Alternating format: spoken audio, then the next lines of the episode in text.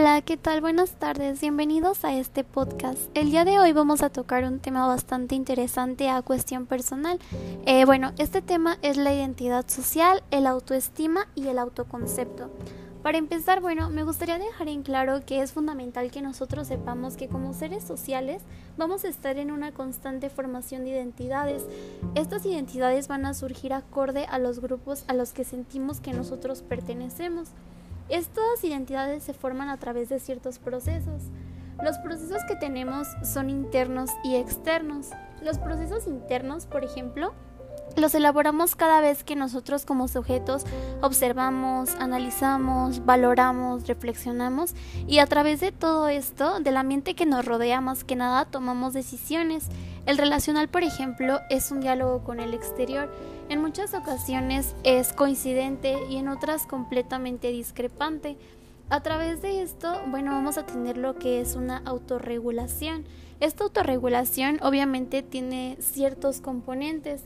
Estos componentes eh, me parece bastante fundamental que los conozcamos, ya que a través de esto vamos a tener una autorregulación un poquito más correcta, es decir, vamos a tener un poquito más de inteligencia emocional y al tener inteligencia emocional vamos a tener mejores relaciones humanas.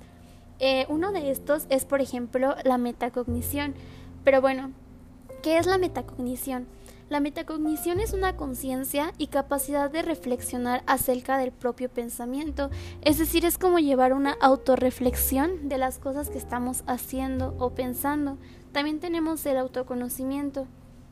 El autoconocimiento es un reconocimiento de la propia persona, es decir, de nosotros mismos, identificar cuáles son nuestras cualidades, nuestras fortalezas, nuestras debilidades y bueno, esta, este autoconocimiento está bastante ligado a la capacidad de introspección. Eh, sabemos que la capacidad de introspección es más que nada tener como una toma de conciencia de las cosas que nosotros estamos haciendo bien, estamos haciendo mal. Por ejemplo, al tomar una decisión, hacernos responsables de las consecuencias o antes de tomarla, validar las consecuencias que esta decisión va a llevar a cabo. También aquí influye mucho el autocontrol, que es otro componente.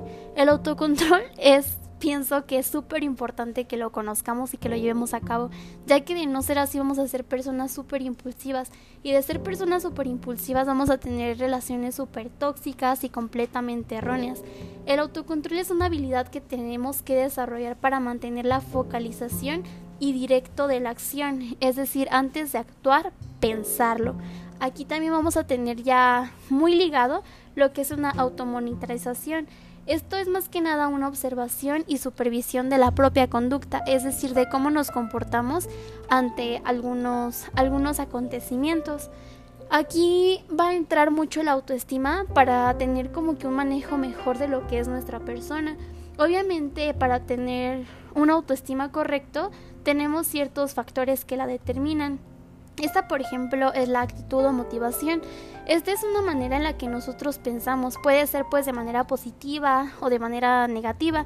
Esta, esta, esta actitud o motivación, por ejemplo, es todas las reacciones que tenemos ante las situaciones. Es algo que nos mueve o nos impulsa a actuar de determinadas maneras. Aquí también pues es importante que tengamos como que una idea de nuestro esquema corporal. Es como cómo nos influencia, por ejemplo, las modas, los complejos, las presiones sociales, las tendencias que tenemos en el mundo o en las relaciones sociales más que nada, que son ciertos dualismos que muchas veces nos llegan a complejar. También las aptitudes. Las actitudes es muy diferente a una actitud. Una aptitud es la capacidad que tiene una persona para realizar algo bien que son más que nada como habilidades o conocimientos. El hecho de que nosotros tengamos un, una crítica de algo que estamos haciendo bien va a dar paso a tener una buena autoestima porque nos vamos a sentir muy seguros de lo que estamos haciendo. Y por otro lado también pues ciertos factores desafortunadamente es la forma en la que nos ven las personas, es lo que las personas piensan y sienten de nosotros. Por ejemplo, nuestros compañeros nos pueden ver como personas súper enojadas, pero nosotros podemos ser alegres, extrovertidos y que nos ven como introvertidos, es decir, una visión externa a la que nosotros tenemos. Aquí pues también tiene que entrar mucho la capacidad de valorarnos, de tratarnos con dignidad, con amor, con realidad. En este sentido, por ejemplo, hemos escuchado que cualquier persona que reciba amor va a estar abierta al cambio porque también lo va a poder dar. Aquí pues entran diversos factores como lo es la integridad, la sinceridad, la responsabilidad, la compasión, el amor, la competencia.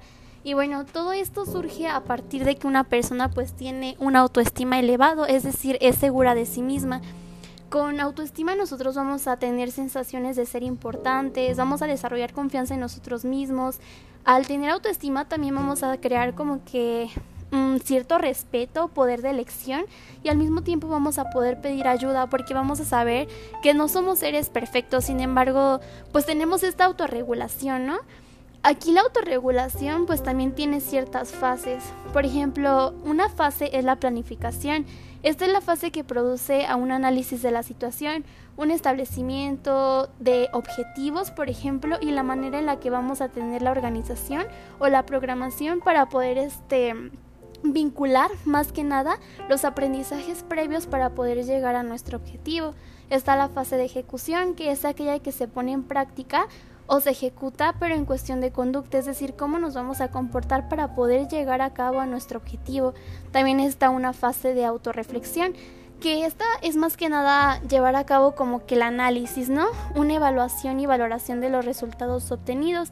Esta fase es de suma importancia debido a que la autorregulación se retroalimenta a base de las experiencias y consecuencias, es decir, ya estamos teniendo como que un crecimiento personal a partir de las cosas que nosotros hicimos bien. En este sentido me parece fundamental que nosotros sepamos realizar esta introspección que comentábamos al inicio de vaya, bueno, tomé esta decisión, pero ya aprendí porque me trajo consecuencias bastante grandes, buenas o malas, y no lo vuelvo a hacer, o por el contrario, wow, aprendí mucho porque fue una decisión bastante buena, por ende la voy a hacer la siguiente vez e incluso mejor.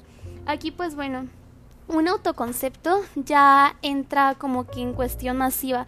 El autoconcepto pues es la percepción que tenemos de nosotros mismos. Por ejemplo, nosotros podemos llegar a pensar que somos muy bonitos, muy torpes, muy inteligentes, bla, bla, bla, y a partir de esto sentirnos bien o mal por ello. Y bueno, es importante tener un autoconcepto que vaya ligado con el autoestima de una manera pues sana, ¿no? Buena, ya que de no tener una autoestima bueno, pues nuestro autoconcepto también va a ser negativo y eso nos va a llevar a emprender actividades negativas con las que jamás vamos a ser capaces de solucionar un problema. Entonces, bueno, para concluir un poco la, la información, aterrizar la idea, el autoestima es un concepto, una actitud, un sentimiento, una imagen que se representa por la conducta.